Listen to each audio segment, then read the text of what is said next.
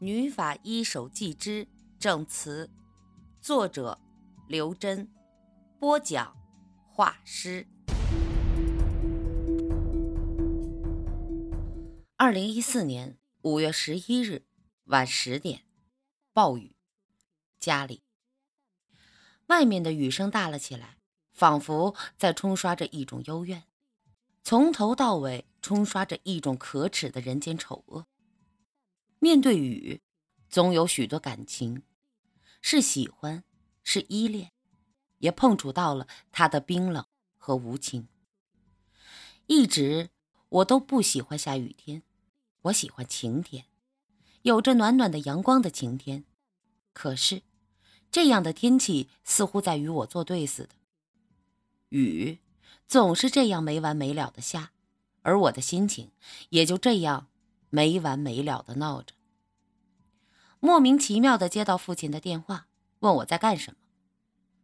今天有点累了，想早点洗澡睡觉。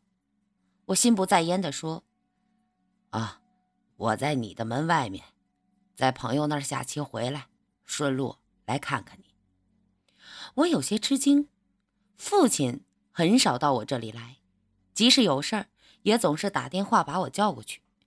今天晚上冒雨登门，绝不会是路过那么简单。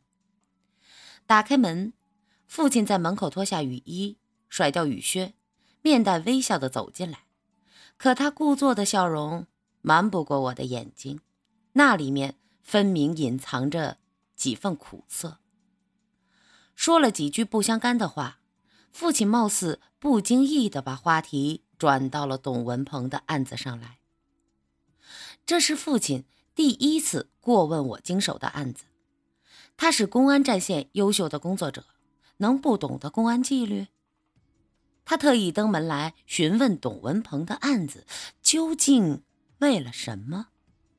其实，您是专程为这个案子来我这儿的。我直白的拆穿他。父亲试图掩饰：“怎么会？我是在报纸上看到董文鹏遇害的消息。”随便问问他。我苦笑。父亲已经六十四岁了，头发花白，岁月像一把利刃，无情的在他额头刻下一道道沧桑。母亲去世后，我和父亲相依为命，他是我最亲近、最值得信任的人。父亲的爱深沉，极少表达出来，需细细品味，方有缕缕清香。这一刻，父亲的不坦诚却让我有些迷茫。忽然，如醍醐灌顶般，我脑海中灵光一闪，脱口而出：“其实，你早就认识董文鹏和杨昭，不仅认识，你们的关系还相当不错，是不是这样？”父亲尴尬的笑：“ 怎么可能？我怎么能认识他们？”我的声音变得凄厉起来。我发誓，长这么大，我从来没用过这种语气和父亲说过话。我在董文鹏家里看到了他和杨昭年轻时的照片，看起来很熟悉，可是，一时想不起来在哪儿见过。刚才我突然想起来，咱家里有一张你和他俩的合影，是二十几岁时照的，夹在一本《雪莱诗集》里。爸。你为什么不说实话？父亲的表情浮现出痛苦的神色。虽然我不知道你们的案子啊办到了什么程度，不过以前的那些事情和董文鹏的死应该没任何关系。我之所以特意不提那些事儿，是因为说出来的话反而会把事件弄得复杂，都是很久以前的事情了。我不这么认为，我冷淡地说。父亲的目光交织着为难和不安，喃喃自语地说：“那些呀，都是很久以前的事情了。还有，董文鹏家的墓地怎么会紧挨着你和妈妈的墓地？哪有那么巧的事情啊？”我不依不饶。父亲叹口气：“唉，我今天啊。”不该来找你问案子的事儿，我早就应该想到，你那么聪明，怎么会瞒过你呢？现在太晚了，你先休息，改天我一定把董文鹏和杨昭的往事讲给你听。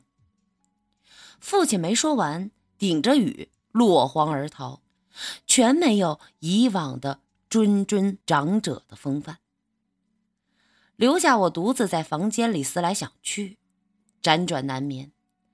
窗外的雨越下越大，像疯了一样，噼噼啪啪的击打窗棂。二零一四年五月十四日，多云，和平区公安分局。我查到了董文鹏大女儿的自杀事件，是和平分局办的案子。董文鹏的大女儿名叫董倩，两年前初春时分投湖自杀，有十几个目击证人，情节简单明了，一目了然。最让我瞠目结舌的是，见证书里说董倩未婚，但自杀时已怀有六个月身孕。一位超级富豪的女儿，就算未婚先孕，也算不上什么天大的事儿。她为什么会走上绝路呢？我想起董卿欲言又止和李文慧讳莫如深的样子。楚原市公安系统的电脑都是联网的，所以我很容易就取得了董倩的全部个人资料，包括她的血型、指纹和 DNA 鉴定结果。我的多事儿，差点把自己吓晕过去。董倩的指纹和董文鹏遇害现场的玻璃杯上的指纹完全吻合，难道是鬼魂作案？我担心弄错，又仔细核对了两遍电脑档案里储存的董倩的指纹和从董文鹏命案现场取回的指纹。千真万确，两者一模一样，可以确定是同一个人的指纹。我感觉我浑身直冒冷汗。此时，空旷的房间里只有我一个人，电脑屏幕上的两枚指纹在对着我怪笑。我的大脑一片空白，身体里的血液因为那可怕的景象急速的冷却、凝结，心脏像被一只无形的手捏住了。窒息的厉害，我半晌才从不知所措中缓过神儿，几乎是下意识的拨通了沈叔的电话，告诉他这一惊人的消息。沈叔也非常震惊。我们查遍了董文鹏身边的人，以寻找留在命案现场玻璃杯上的指纹的主人，却没有想到那两枚指纹属于一个已经死去两年的女人，而且。是被害人的女儿，不是鬼魂作案的话，难道董倩没有死？我必须要和董卿再深谈一次。